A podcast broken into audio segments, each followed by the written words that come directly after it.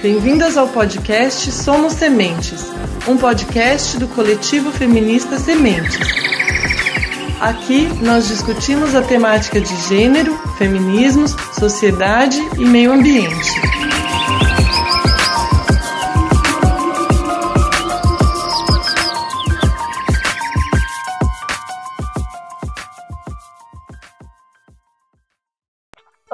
Pessoal! Eu sou a Andressa e esse é mais um episódio do podcast do coletivo feminista Sementes.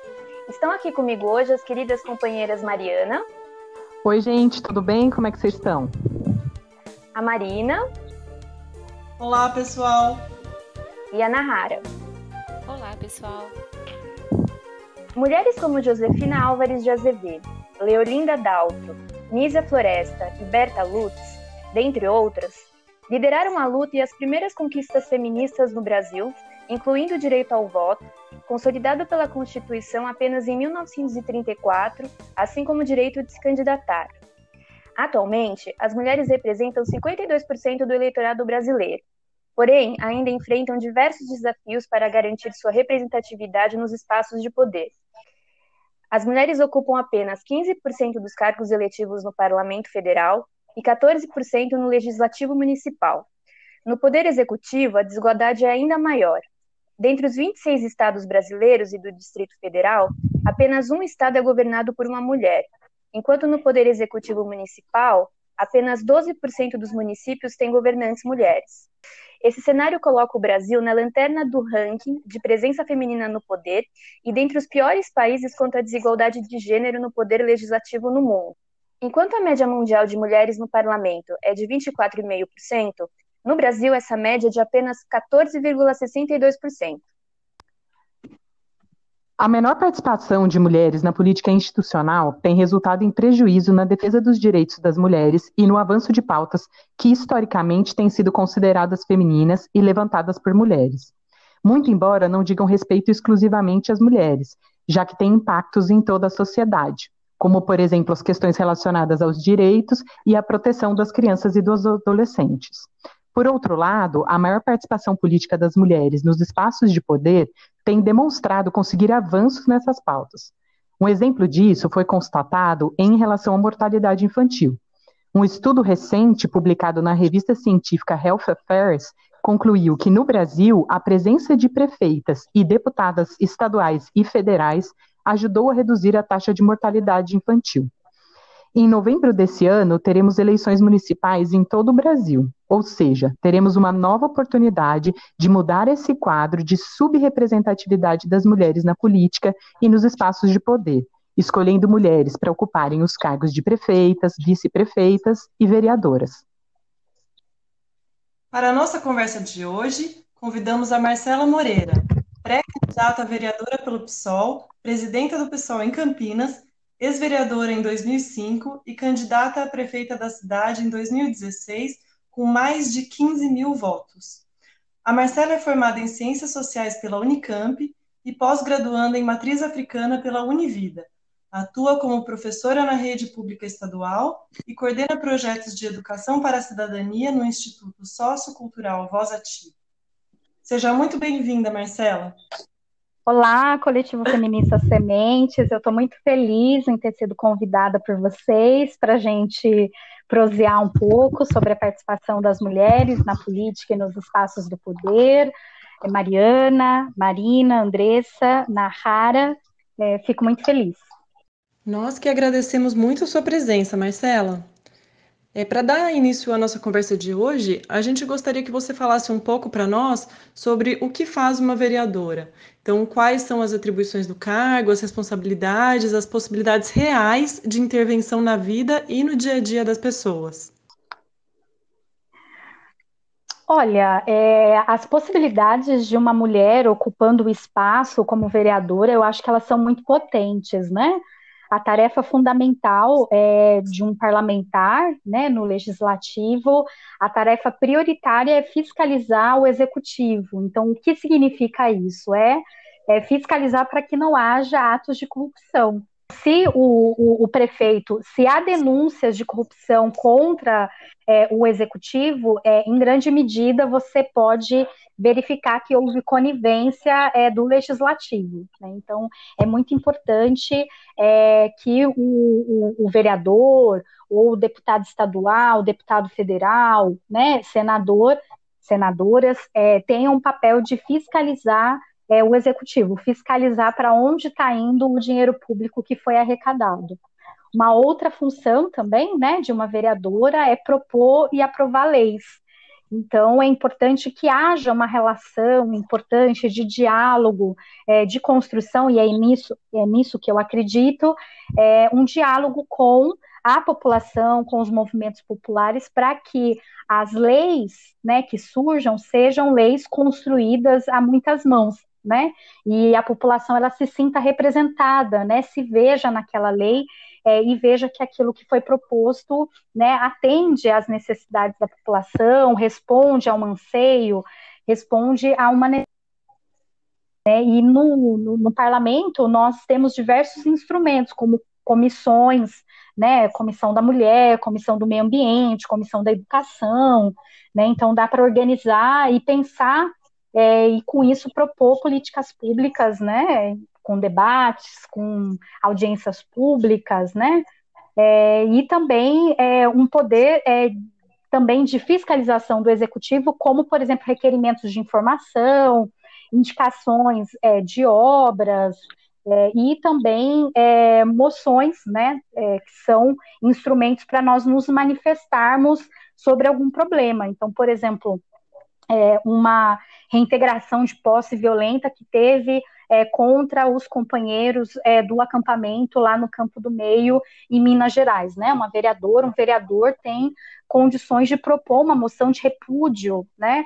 ou algo que nós possamos, por exemplo, propor uma moção de apelo né, para alguma ação. Então, é, é uma atuação muito diversa. Nossa, muito interessante, Marcela. Acho que, é, de certa forma, a gente sempre pensa né, essa política institucional um pouco distante da participação popular, e acho que você colocou como essas duas coisas podem acontecer de forma conjunta, né? Muito legal. Eu vou dar um exemplo prático, por exemplo, numa reintegração de posse é, dos companheiros do MST, quando eu estive como vereadora, é, é, eu fazia questão de me apresentar como vereadora da Comissão de Direitos Humanos para inibir, por exemplo, uma ação é, de abuso de autoridade e de violência, por exemplo, da Polícia Militar. Então, é, nós ocupando, ao ocuparmos esses espaços de poder, é, nós temos que utilizar esse poder em favor das trabalhadoras e dos trabalhadores. Então, é, quantas não foram as vezes que uma reintegração de posse, é, não que ela não tenha sido violenta, mas ela, ela, ela foi menos violenta porque eu era vereadora, eu era uma autoridade, eu era da Comissão de Direitos Humanos, e, e, e aí é, é, é, um, é um poder né, é, é, é, um dos três poderes que chega lá numa reintegração de posse e se coloca, né? Então, isso tem um, um, uma condição, né, de nós usarmos esse poder em favor das trabalhadoras e dos trabalhadores. Perfeito. E, Marcela, você é mulher e foi a mais jovem vereadora eleita na história da Câmara Municipal de Campinas, com 23 anos. É, nós sabemos que essa conquista significa ultrapassar diversas barreiras que a nossa estrutura social impõe. É, não por acaso existe uma significativa subrepresentatividade das mulheres na política. Por exemplo, desde as primeiras eleições municipais até hoje, apenas 15 mulheres ocuparam o cargo de vereador em Campinas. Se a gente pensar que cada legislatura tem 33 vereadores, se a gente somar todas as vereadoras já eleitas desde 1948, a gente não completaria uma legislatura de mulheres. Isso é um reflexo né, da sociedade em que a gente vive, em que as mulheres tiveram e ainda têm que enfrentar diversos obstáculos para ingressar e se manter nesses espaços públicos e de poder. A gente pode lembrar aqui de Marielle Franco, mulher, negra, lésbica e periférica, que foi silenciada por sua atuação marcada por uma postura de enfrentamento na esfera política. É, quais, Marcelas, foram os desafios que você enfrentou em função da sua idade e da sua condição de mulher? Olha, eu posso é, dizer, eu vou falar um pouco de mim, depois eu vou falar de todas as mulheres. Quando eu disputei as eleições, né, em 2004, nós imaginávamos que poderíamos ter alguma, é, sofrer algum preconceito, sofrer alguma dificuldade pelo fato de eu ser mulher e de eu ser jovem. E que eu posso dizer que eu fui muito bem recebida, né? Eu representava um coletivo é, e eu fui muito bem recebida pela população justamente por ser mulher e por ser jovem. Então eu nunca fui desrespeitada por esse fato, né? Por essas duas características, né? Da, da, da eleição na qual eu participei. É, inclusive eu fui a, a vereadora mais votada é, é do, do, do partido que eu disputei as eleições, que foi o PT, né? mas é, eu enfrentei várias é, dificuldades é, quando eu assumi na Câmara de Vereadores. Então, as dificuldades é uma tentativa de desqualificação, né, por eu ser mulher. Então, quando eu começava a falar, os vereadores começavam a conversar ao mesmo tempo, aquela coisa de tentar desqualificar os meus argumentos, é, uma tentativa é, de questionar é, a, a, a, os meus argumentos de tentar é, é, controlar a minha roupa. Então, por exemplo, é, como não existe um, um, um protocolo né, de, de roupa das mulheres, eles chegaram a protocolar uh, uma mudança na, no, no, regimento interno da Câmara, obrigando as mulheres a usar taier né? Porque eu ia com camisetas com, com frases políticas, né? Então, então eles achavam que aquilo era uma afronta, eu ir com camisetas, né? E eles ter, terem que ir com com terno e gravata, né? Eu falava, olha, vocês deveriam lutar para ir é, com uma roupa, né? Menos é, é, formal, né? Ao invés de tentar me colocar nessa formalidade. Aí eu lembro que eu fiz uma, uma camiseta, eu fiz assim, ética antes de estética, né? Então eles ficaram muito bravos, né? Porque eu usava as camisetas como forma de, de, de, de, falar o que eu pensava, né? Então a minha presença naquele espaço já era uma, uma afronta, né? Num espaço que é extremamente machista, que é patriarcal, que é racista, que é LGBTfóbico. E aí eu queria é, reforçar um, uma, uma questão das mulheres em geral, as mulheres em geral elas elas têm dificuldade de participar desses espaços de poder porque esses espaços de poder foram pensados para a manutenção é, é, dos privilégios, né? Então são espaços machistas, racistas, LGBTfóbicos, gordofóbicos, capacitistas e todas a, a, a, toda a sua formação é para manutenção é, desse espaço de poder e de desigualdades. Então, quando uma mulher ela é vista como a, como a única responsável é, pelo cuidado, então isso é um trabalho invisível que é jogado na responsabilidade das mulheres, né? Então as mulheres muitas vezes ela não tem tempo, ela não tem energia, né? Porque ela tem é, que enfrentar uma sociedade machista, ela enfrenta é, o, o, assédio no ônibus, ela enfrenta o medo de ser estuprada, ela enfrenta a cultura do estupro, onde ela é estuprada e não tem apoio nenhum, e é jogado sobre ela é, a condição de ter sido estuprada.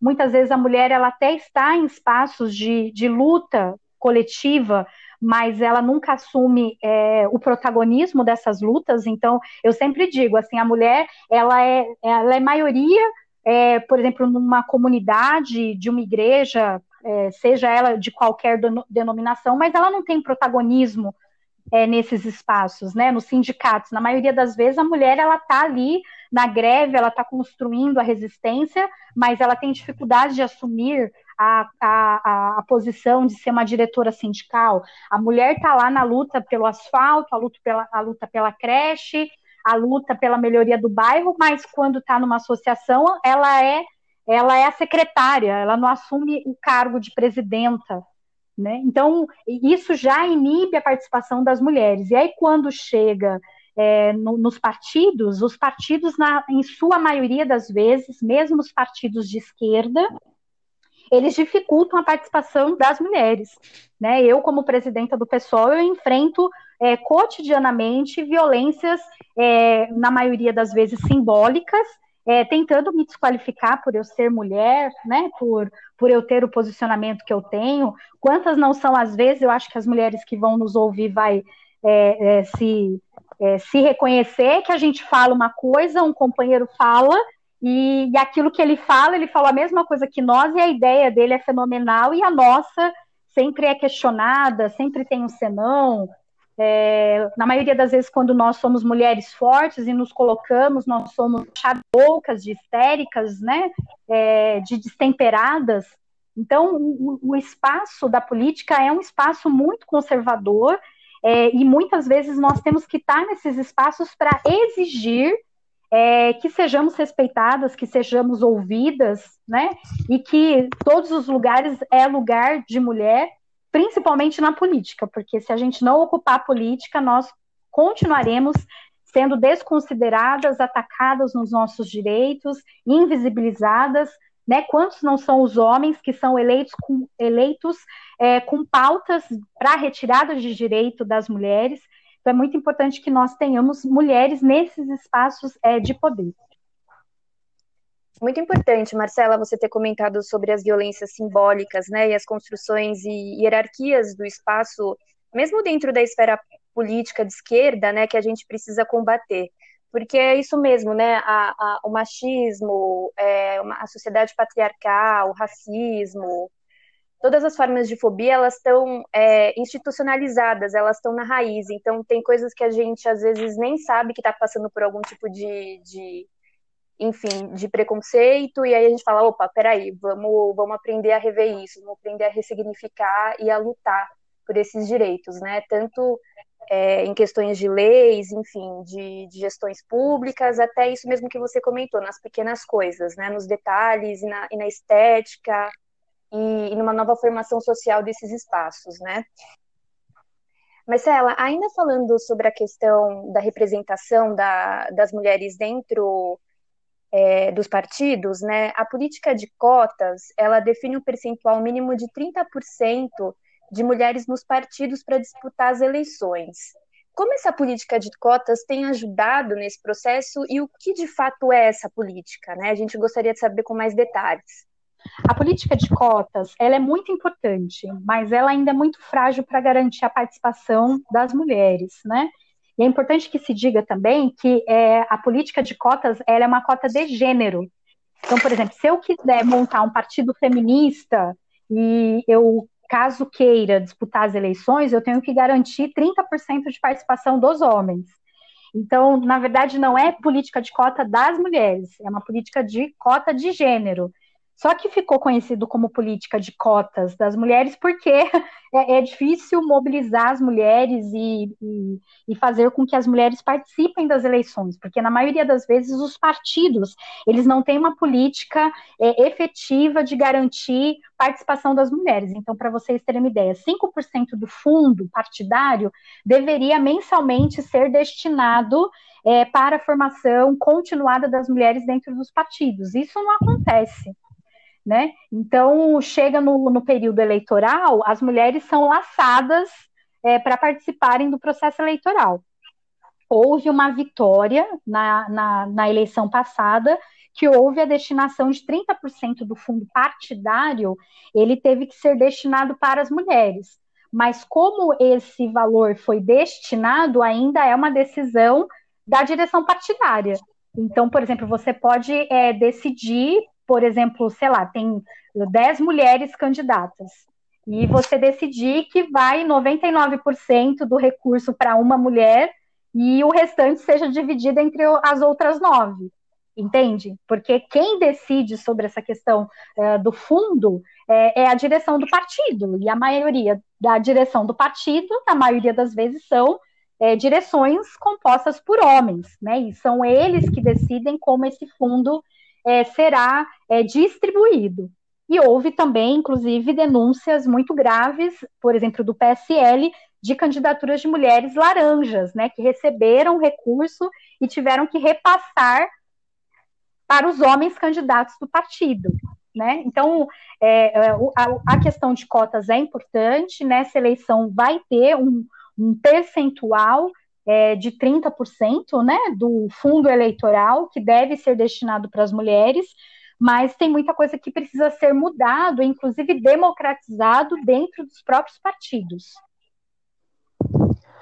É, Marcela, é interessante você falar nisso, né? Porque a gente é, imagina que uma política pública por si só, né, uma, uma política, uma legislação, a obrigação de se fazer alguma coisa seria o suficiente, mas a gente vê que, que há uma prática, né, que está aí historicamente, né, que precisa ser combatida e que só a lei por si só não é capaz de, de fazer a gente superar, né, então precisa de fiscalização, precisa de pressão e de participação é, de mulheres é, para botar pressão mesmo nos partidos e, e nas estruturas partidárias em si, né, para que eles respeitem né, é, a, a política de cotas, por exemplo, né. Marcela, muito a gente tem visto ultimamente é, hashtags e uma movimentação muito grande, especialmente de mulheres, é, para que se vote em mulheres, né, nessa busca por ampliar a participação feminina dentro das casas legislativas e também do poder executivo, né.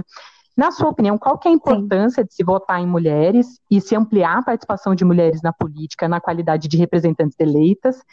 E eu gostaria de saber também se você acha que é importante eleger mulheres, independente do espectro político que elas representam, ou se você acha que a eleição de mulheres com pautas antifeministas e, portanto, contrárias à igualdade de gênero, por exemplo, é válida mesmo assim, só por serem mulheres. Olha, eu acho que essa discussão é muito profunda, né? porque a, participação de mulheres eleitas é, obrigam coisas que parecem insignificantes, mas que tomam uma importância. Então, eu vou dar um exemplo aqui na cidade de Campinas, né? É, foi construído é, banheiro é, para as mulheres quando, é, é, em 73, que foi eleita uma mulher sabe? Então, uh, para vocês terem uma ideia, uh, eu, eu, não sei se vocês sabem, mas foi construído banheiro no Senado. A primeira senadora eleita foi em 79, mas o banheiro dentro é, do Senado e não anexo ao plenário foi construído em 2015. Sabe? Então, assim, é, é, é, é preciso ter uma mulher para que uma coisa básica, como um banheiro perto do plenário, dentro do plenário, né, é, anexo ao, ao, plenário seja, seja feito. Né? Aqui na cidade de Campinas a gente teve, por exemplo, um, um, uma adequação, uma, uma adequação é, à questão de acessibilidade quando foi eleita uma mulher cadeirante. Sabe? Então, assim, tem algumas coisas que só acontecem é, quando uma mulher é ele, é, ela é eleita, né? E ela está no, no, no, espaço, porque o corpo dela exige algumas adaptações, né? Então, imagina não ter um banheiro para mulheres na Câmara Municipal de Campinas ou não ter um banheiro é, no plenário da Câmara do Senado, né? E demorar de 79 até 2015 para um banheiro ser feito. É, mas eu defendo particularmente a eleição de mulheres e mulheres feministas é, e que tenham um, um recorte é, de defesa é, da classe trabalhadora porque senão você vai ter mulheres que vão é, é, é continuar, é, é, na verdade, reproduzindo machismos, racismos, LGBTfobias e votando junto com os homens, né? Então, por exemplo, nós tivemos uma vereadora eleita aqui na cidade de Campinas, né? Ela foi eleita é, em 48 e ele, é, exerceu o mandato de 48 a 51 que foi a Silvia Simões Magro, e, por exemplo, em 64, ela é, comandou aqui a Marcha da Família por Deus e pela Liberdade. Né? Então, sabe, que cerceou o direito das mulheres quando teve uma ditadura, né? quando é, nós tivemos um golpe é, no, no, Brasil. Então, é, a primeira vereadora eleita na cidade de Campinas em 48 foi uma vereadora do Partido Comunista Brasileiro sabe? E aí nós fomos ter uma, uma vereadora progressista, assim, progressista, não é de esquerda, progressista em 69, né? E depois, só em 89, que nós elegemos uma vereadora é, de esquerda, né? E a primeira vereadora é, é, negra na cidade de Campinas foi uma vereadora também de esquerda, né?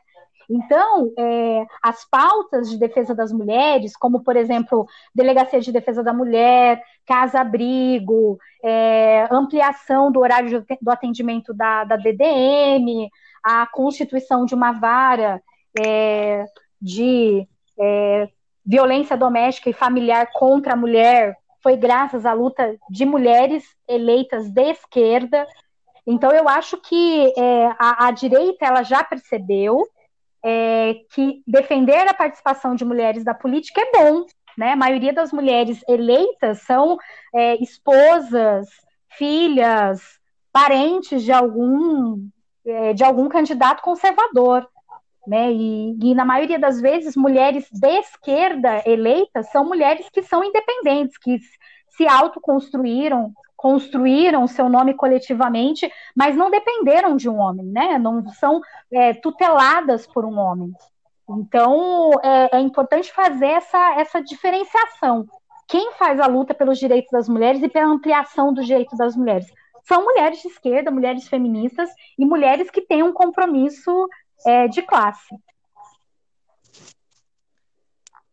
Marcelo, tenho concordância com essa sua posição, né? Eu acho que realmente o corpo feminino ele, ele exige essas questões que, que a gente, é, que os homens muitas vezes não pensam, né? E é exigido que se pense nessas questões a partir da presença desse corpo no, no lugar, como a questão do banheiro que você mencionou, né? A própria questão da rampa de acesso.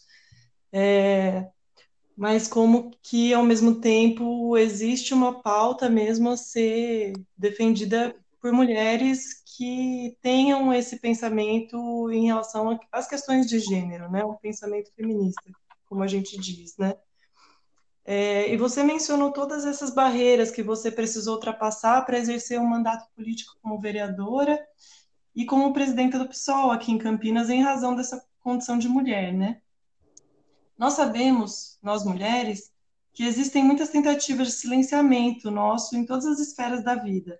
E na esfera profissional em particular, esse silenciamento dificulta ou mesmo retira de nós diversas oportunidades, possibilidades de desenvolvimento, crescimento e de ocupação mesmo de lugares, né? Mas mesmo com tantos obstáculos, você conseguiu fazer um mandato exemplar. Quais que você considera que foram suas principais conquistas para a cidade de Campinas para os trabalhadores e, mais especificamente, para as mulheres?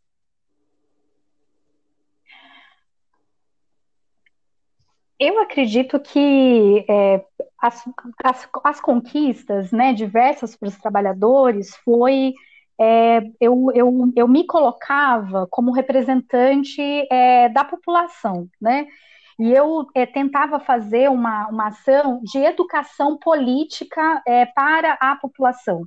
Então, na maioria das vezes, eu chegava num bairro e eu não me colocava como a que ia resolver o problema do asfalto, da falta da, da creche. Eu me colocava como a que, junto com a população, brigaríamos para conquistarmos mesmo eu sendo vereadora da oposição, nós tivemos várias conquistas, né, como é, asfal, asfaltar bairros, né, é, então, assim, nós brigávamos para que o executivo, o prefeito, asfaltasse um bairro, brigávamos e conquistamos que o prefeito construísse creche, que o prefeito é, cedesse terreno para construção de escola estadual, é, nós conseguimos é, uh, iluminação, né, que o prefeito e a, e a, e a CPFL fizesse redes de, de iluminação, nós conseguimos implantação de redes de saneamento, então sempre era uma, uma conquista que a população ela, ela aprendia é, que aquilo foi uma luta e foi uma conquista a partir da luta, né? Em relação às mulheres, eu acho que o mais importante foi é, nós é, resistirmos à retirada de direito das mulheres, porque os conservadores eles sempre é, colocam projetos para retirar direito das mulheres. Nós conseguimos, por exemplo, a aprovação é, da lei 17 é, de maio, que é o dia é, municipal de combate à LGBTfobia aqui no município. Nós conseguimos aprovar o dia 29 de agosto, o Dia da Visibilidade Lésbica. É, no período que eu estive como vereadora, era a conquista da Lei Maria da Penha, então nós fizemos diversas audiências, debates descentralizadas no território para apresentar a lei e mostrar o quanto que a lei era, ela era importante, ela é importante, né, para que as mulheres pudessem conhecer. Então, nós fizemos, por exemplo, manuais é, pequenos, assim, que pudesse caber na, é, na bolsa, né, para que as mulheres pudessem andar com a Lei Maria da Penha na bolsa. Nós propusemos é, uma lei é, de ampliar a licença maternidade para servidoras públicas municipais. Essa lei não passou no período que eu estive como vereadora, mas logo depois é, o prefeito propôs a mesma lei e passou, né? Então foi graças à mobilização de quatro anos da luta junto com as servidoras e os servidores, a gente conseguiu a ampliação da licença maternidade, né? Para servidoras de quatro para seis meses e a ampliação da licença paternidade de cinco dias para 15 dias. Então é, foram várias conquistas, né? Eu propus também é, que houvesse uma formação continuada é, tanto para os nossos estudantes, né, do ensino infantil, como os nossos estudantes de EJA, né, de educação de jovens e adultos, sobre é, temas de direitos humanos, então combate à violência contra a mulher, combate à LGBTfobia, combate ao racismo. É, infelizmente essa lei não foi aprovada e nós estamos no momento político em que eles querem não só não aprovam, como eles querem proibir que isso seja discutido nas escolas, para vocês verem o quanto que o conservadorismo, o fundamentalismo, ele está é, é, avançando, né, e tentando retirar direito é, das mulheres. E também eu propus que houvesse formação continuada para os servidores públicos, principalmente aqueles que estão atendendo na ponta, né? Então, por exemplo, é inadmissível que um guarda ele tenha ações é, é, de genocídio, né, de violência contra a nossa população jovem negra, ou uma ação LGBT-fóbica, é, ou que um servidor público na área da saúde é, não entenda é, as especificidades é, do atendimento de uma mulher lésbica né, na área da saúde. É, teve algumas leis que a gente não conseguiu aprovar, mas só o fato de eu é, construir junto com os movimentos a proposta, você organiza né, essas propostas, essas propostas tomam corpo. Então, eu achei que isso foi muito importante, porque serviu também como uma forma de organização do movimento popular. Né? Aquilo virou uma bandeira, mesmo que a gente não tenha aprovado, mas aquilo virou uma bandeira é, organizativa que o movimento continuou defendendo. É, Marcelo, acho que mesmo com todos os desafios aí, né, de ser uma vereadora, mulher de esquerda em um município como o de Campinas, né, a gente consegue perceber a enorme contribuição, né, do seu mandato para a população. Acho que especialmente se a gente pensar aí, né, nessa sensibilização e mobilização popular para essa participação mais ativa na política, né? Para além também, acho que de demonstrar um pouco a importância da mulher ocupar esses espaços, né? Que vai, que vão aí trazer uma importância para pautas como creche, iluminação pública, né? Que não deixa de ser também uma forma de garantir segurança na grande maior parte das vezes para mulheres. Né? Então, muito, muito interessante tudo isso. Parabéns aí pela, pelo mandato. É, Obrigada. E aí, continuando um pouco nessa questão, né, você está agora como pré-candidata a vereadora nessas eleições que vão acontecer em novembro. É, quais são suas principais propostas para essa nova gestão de 2021-2024? É, você tem propostas direcionadas para as mulheres, inclusive as mulheres trans, e para as mulheres idosas?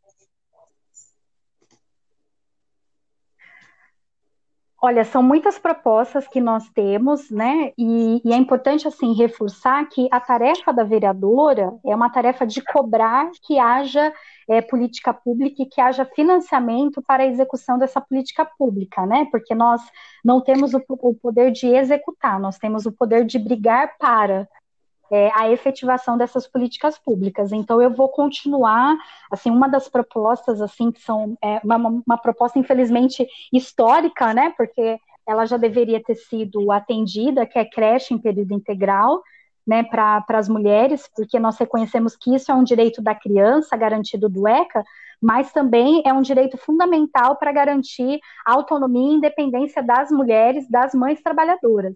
Né? Então, por exemplo, aqui em Campinas nós temos creche, vaga em creche em período integral. Então, como que a prefeitura diminuiu, assim, maquiou a, o déficit é, de creche, né? Ele, ele, ele dividiu a creche que era em período integral para a creche de meio período. E aí a gente denuncia, né? Qual que é a mãe, o pai, qual que é o responsável legal dessas crianças que trabalha meio período. Ninguém trabalha meio período, então nós temos que continuar lutando por creche em período integral. A iluminação pública, né, que é uma ação efetiva para garantir um pouco mais de segurança, né, para as mulheres. Aqui, em relação às mulheres trans, nós é, defendemos o reconhecimento do nome social é, em todos os equipamentos públicos, é, defendemos também que haja um atendimento específico na área da saúde para é, reconhecer as especificidades né, de mulheres trans, de homens trans, né, é, de travestis, é, de uma formação é, é, continuada dos guardas municipais para não terem ações transfóbicas né, e LGBTfóbicas contra essa população. em relação à população idosa, nós efetivamente é, garantirmos condições de atendimento dessa população que está aumentando.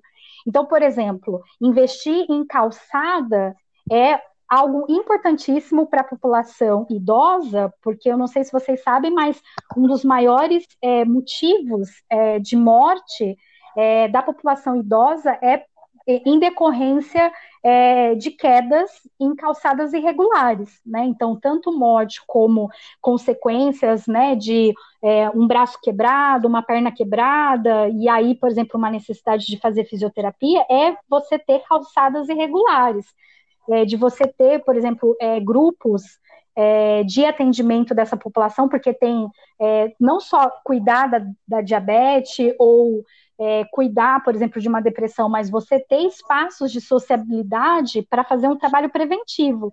Então, imagina se os centros de saúde e os atendimentos, por exemplo, do, dos CRAS, né, que são os centros de referência da assistência social, fossem espaços, é, garantisse espaços de sociabilidade, de hortas comunitárias, né, de ações é, alternativas, né, como é, terapias é, alternativas isso seria muito importante para é, evitar o adoecimento né, dessa população.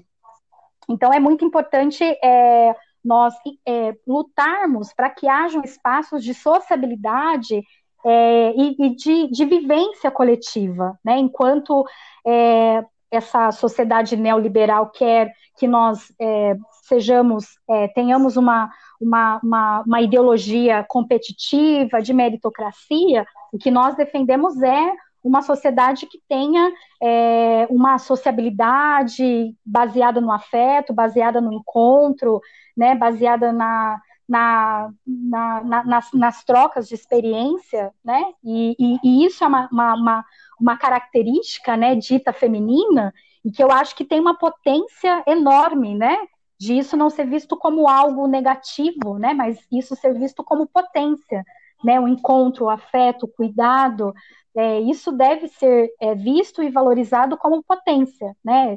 Inclusive eu defendo que isso é, será a, a, a, possibilidade de nós mudarmos a política, né? É, é, apostar nessas características ditas femininas e nós não tratarmos ela como algo inferior, mas algo que é, nos garantirá condições para termos mais força para mudar a política.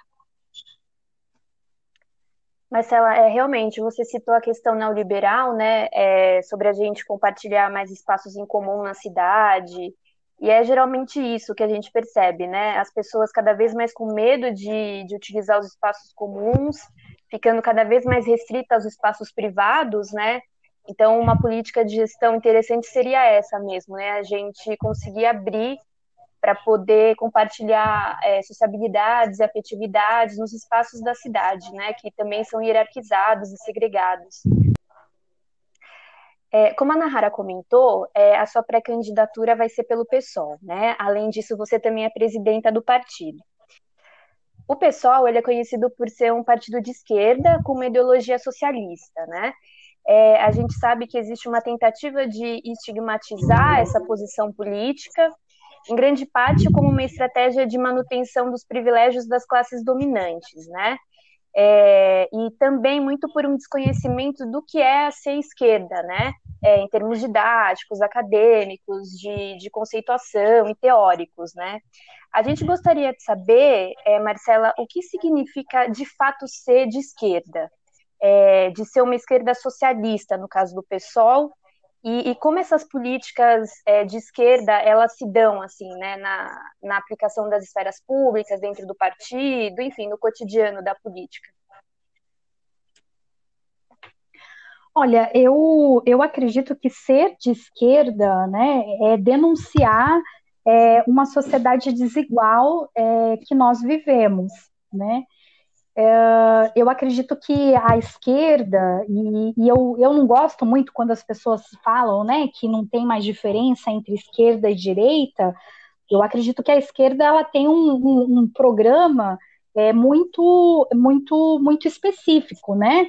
Que na verdade é, é uma sociedade democrática, que é uma sociedade que enfrenta privilégios, que é uma sociedade é, que tenta é, desconstruir e combater o machismo, o racismo a LGBTfobia, né, uma sociedade, é, nós defendemos uma sociedade onde haja justiça social, e há uma necessidade da direita, né, e desses conservadores de tentar desqualificar a esquerda, é, inclusive tentar colar na esquerda que a esquerda é corrupta, né, que a esquerda gasta demais, né? Então, assim, a, o, os partidos que mais têm denúncias é, são partidos de direita, e na maioria das vezes esses partidos de direita têm a conivência é, do, dos grandes meios de comunicação, né, que não denunciam é, é, a questão da corrupção.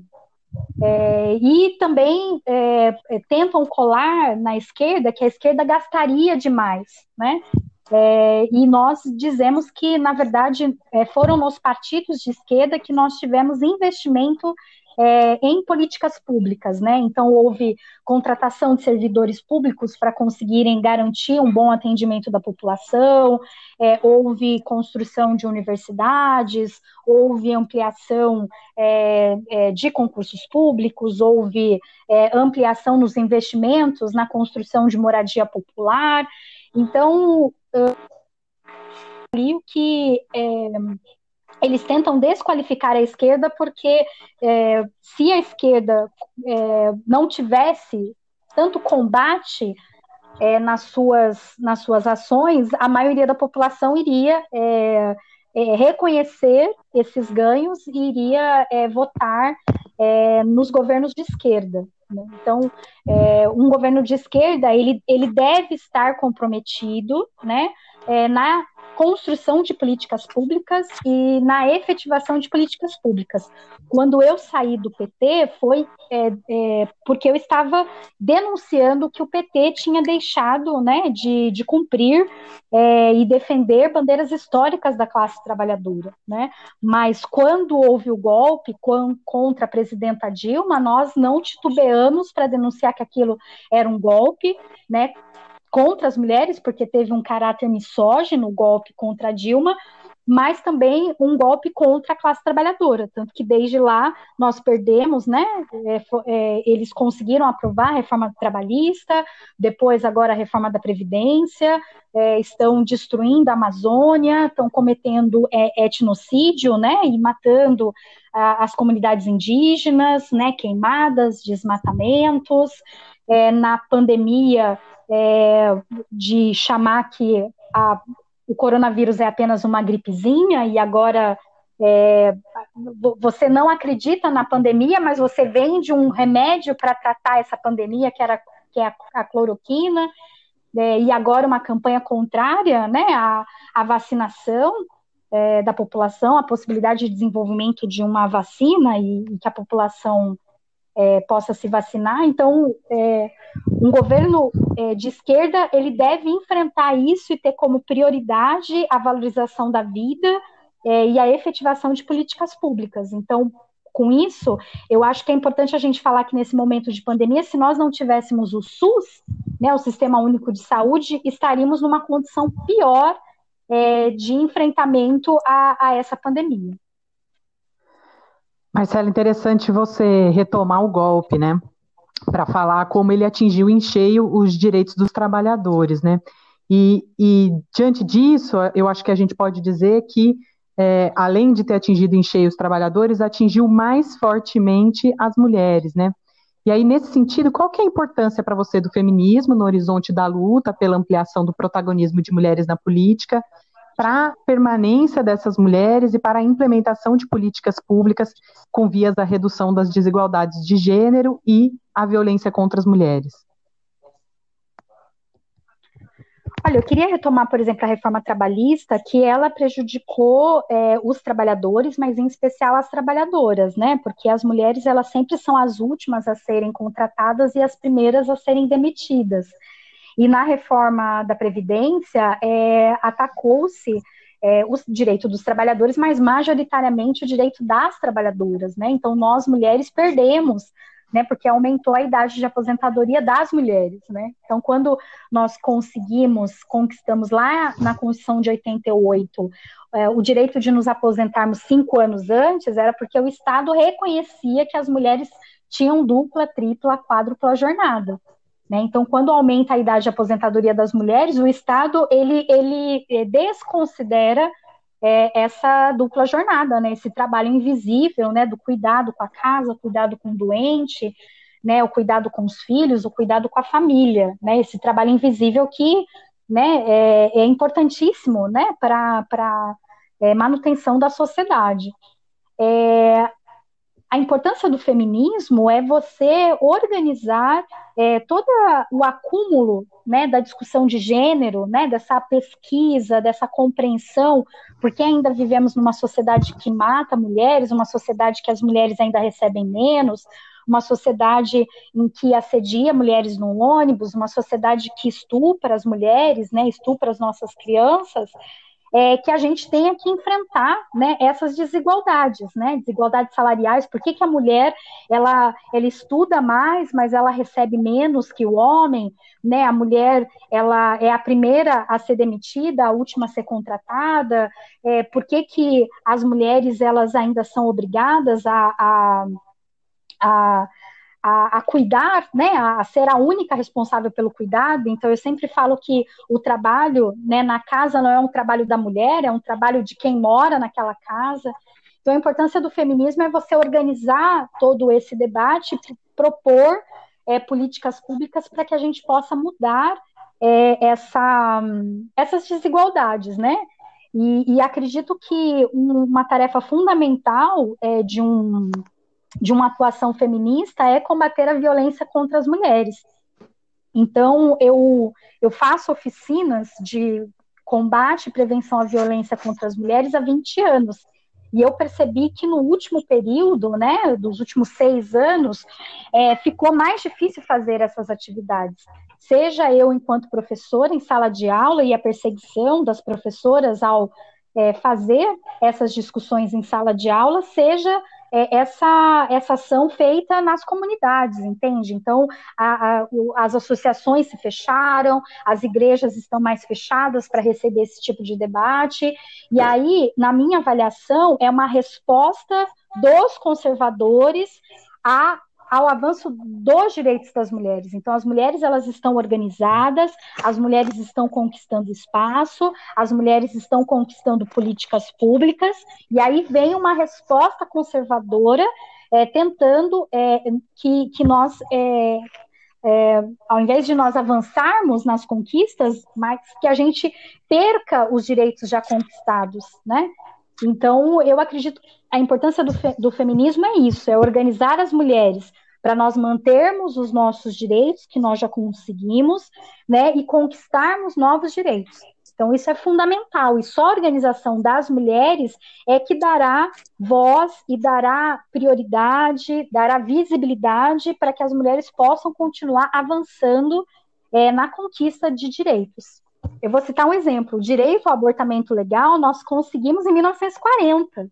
Então imagina que agora, né, existe um fortalecimento de um movimento que tenta impedir a conquista do abortamento legal que nós conseguimos lá atrás. Para vocês verem o quanto que a conquista das mulheres é uma conquista que a gente tem que manter, defender e tentar ampliar. É, de fato, Marcela, nós vivemos numa sociedade muito desigual, né? Fundada no sistema patriarcal, exploratório, e que tenta a todo momento dizer qual é o nosso lugar, né? E o movimento feminista ele vem como uma busca por igualdade em todas as esferas, uma busca por liberdade pela própria preservação da vida. É, e a participação das mulheres nos espaços de poder, em condição de igualdade com os homens, só tem mesmo a contribuir para uma sociedade mais justa ou menos injusta, né? Como a gente pode pensar nesse momento de tantos retrocessos, né? É, para já encaminhando para o encerramento, você tem alguma consideração final, alguma coisa que você queira acrescentar? Eu queria agradecer ao coletivo feminista Sementes. Olha, adorei a nossa prosa, Nahara, Mariana, Marina, Andressa, muito, muito obrigada pela oportunidade da gente poder conversar. E eu queria fazer um convite, né, para todos que estão nos ouvindo, não só as mulheres, mas em especial as mulheres, né, que é, apoie as mulheres em todos os espaços que ela tiver, né, nos espaços do trabalho, nos espaços religiosos, nos espaços de disputa de poder. Então, é, olha, eu estou trabalhando, vou apoiar as mulheres para que elas atuem no sindicato, atuem nas organizações não governamentais, que atuem na política. É, eu tenho como lema, né, uma mulher puxa a outra, né? Então, por exemplo, quando eu vejo uma companheira negra, sabe, lutando pelos seus direitos, eu me sinto orgulhosa, né? Porque o avanço daquela luta também será um avanço para toda a classe trabalhadora né? Então, quantas não foram as vezes assim que eu chorei, né? Porque eu me senti representada quando uma mulher trans falou, sabe, e lutou e resistiu e a gente estava lá junto, né? O protagonismo não é meu, mas eu tô lá junto, né? É, apoiando, né? Me solidarizando com essa mana que está aí é, na luta, né? Então eu queria deixar um convite, né, para as mulheres e também para os homens que vão estar tá ouvindo esse podcast, que apoiem, né, as mulheres, né, para que elas possam ocupar todos os espaços é, e a gente possa mudar essa essa realidade. Tem uma frase que fala que nada causa mais horror aos poderosos do que mulheres que sonham e lutam, né? E o que eles estão tentando fazer é que a gente desista, né, dos nossos sonhos que quando a gente não sonha, a gente não luta. Então eu deixo o convite para que homens e mulheres é, deem espaço, né, é, e reconheçam o espaço que é das mulheres é, e que a gente continue é, sonhando para continuar a ter condições de lutar, né, para mudar essa sociedade que infelizmente ainda é racista, é machista, é LGBTfóbica, é capacitista, e a gente precisa da organização popular para mudar essa realidade né, para construir uma sociedade justa, uma sociedade igualitária, uma sociedade com justiça social, uma sociedade que não mate mulheres, né, uma sociedade que não mate os nossos jovens negros e periféricos, uma sociedade que não mate né, as nossas companheiras trans, né, travestis, é uma sociedade que não invisi invisibilize é, a, a, a, acessibilidade, né, como direito, né, a inclusão, né, a acessibilidade. Então, eu, eu convido né, todas e a todos e a todes para a gente construir essa sociedade é, que garanta esperança, afeto, carinho, é, coletividade, né, que a gente consiga transformar esses sonhos em realidade. Marcela, muito obrigada. Né? Acho que primeiro por ter aceito o nosso convite com tamanha disponibilidade né? E depois por trazer tantas contribuições para essa nossa reflexão sobre a importância, né, que as mulheres de fato ocupem esses espaços políticos e de poder, é, e também aí, né, dos movimentos sociais. Então, muito obrigada. Eu agradeço, agradeço de coração, né, a disponibilidade de vocês, né, o que vocês estão fazendo é doar o, o bem mais precioso é, que é o tempo, né? Então vocês estão doando o tempo de vocês para construir uma nova narrativa, uma contra-narrativa, né, para que a gente possa construir uma nova sociedade. Então, na verdade, eu que tenho que agradecer a vocês, né, pela dedicação, pela organização, né, de fazer a disputa no campo do simbólico, né, e da narrativa. É muito importante o trabalho de vocês. Marcela, queria agradecer é, pelo bate-papo, renovou aqui as minhas energias e as minhas esperanças em tempos tão difíceis, isso é muito necessário, né? Obrigada por ter dividido isso com a gente. Queria dizer que a gente está juntas nesse sonho por uma outra sociedade, né? E queria também agradecer muito em nome do nosso coletivo Feminista Sementes. Foi uma alegria essa conversa, esse compartilhamento. E eu desejo já os parabéns pelo trabalho e muita força para essa luta, né? É, também queria agradecer a todo mundo que ouviu nosso podcast. Se vocês gostaram, cliquem no botão de curtir, compartilhem com as amigas, os amigos, familiares. Sigam nosso canal aqui no Spotify nossa página no Instagram. Até a próxima, pessoal!